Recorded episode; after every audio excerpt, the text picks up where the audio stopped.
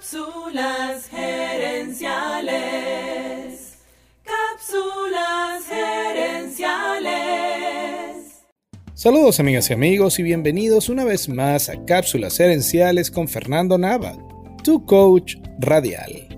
Esta semana estoy presentándote historias de artistas que demostraron mucha fe en sí mismos y sus sueños, y por eso pudieron seguir adelante y superar difíciles obstáculos. En esta cápsula te quiero hablar de J.K. Rowling o J.K. Rowling, la escritora de la saga de Harry Potter. Joanne Rowling nace en Inglaterra en 1965.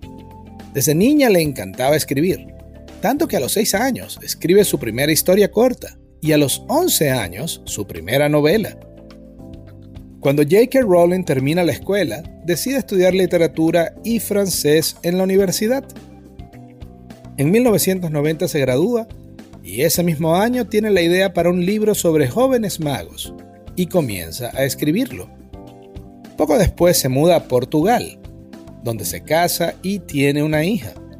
Sin embargo, el matrimonio no funcionó y ella se regresó a su país natal. Ella quería trabajar como profesora de francés, pero no tenía con quién dejar a su hija, ni tampoco cómo pagar una guardería.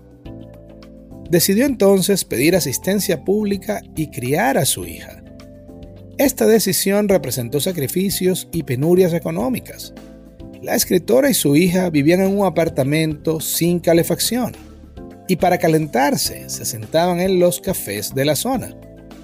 Mientras la bebé tomaba siestas, ella iba escribiendo su libro, aquel que había comenzado en 1990. En 1995 termina de escribir el libro y lo presenta a varias editoriales. Entre 1995 y 1996, su libro fue rechazado por 12 editoriales distintas. La editorial número 13 decidió publicar el libro, más que todo porque la hija de 8 años del editor leyó el primer capítulo y pidió saber más de la historia.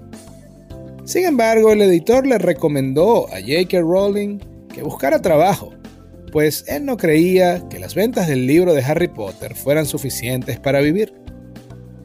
En 1997, la editorial Bloomsbury imprimió los primeros 500 ejemplares de Harry Potter y la Piedra Filosofal.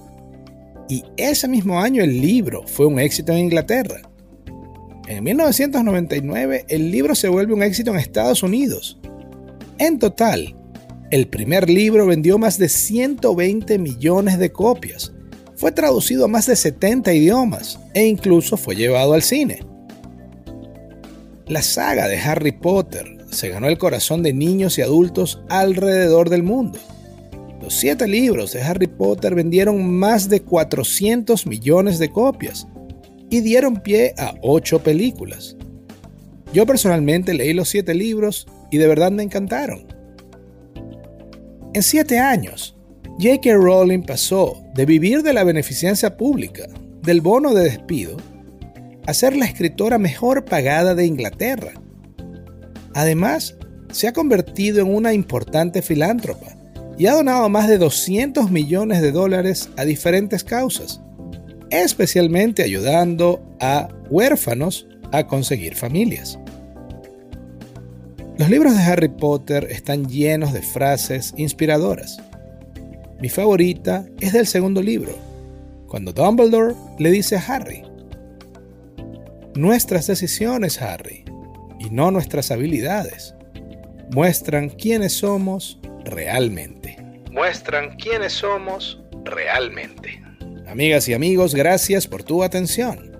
Si te gustó el programa, dale al botón de suscribir y déjanos un comentario y un review. Tú eres la razón de ser de este programa y queremos escucharte. Así que si quieres sugerir un tema para discutir aquí en el podcast, envíanos un mensaje. Ahora Cápsulas Herenciales ofrece servicios de asesoría para ayudarte a ti o a tu empresa a alcanzar el siguiente nivel.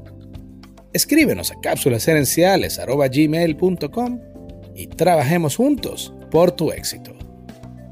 También quiero invitarte a nuestro Facebook Live Cápsulas Herenciales Dosis Doble. Cada jueves en la noche hacemos un programa en vivo en nuestra página de Facebook Y también puedes conseguir esos episodios en YouTube buscando cápsulas herenciales. Seguiremos esta conversación en la próxima edición de Cápsulas Herenciales. Hasta entonces recuerda, tu éxito lo construyes con acciones, no con ilusiones. No con ilusiones.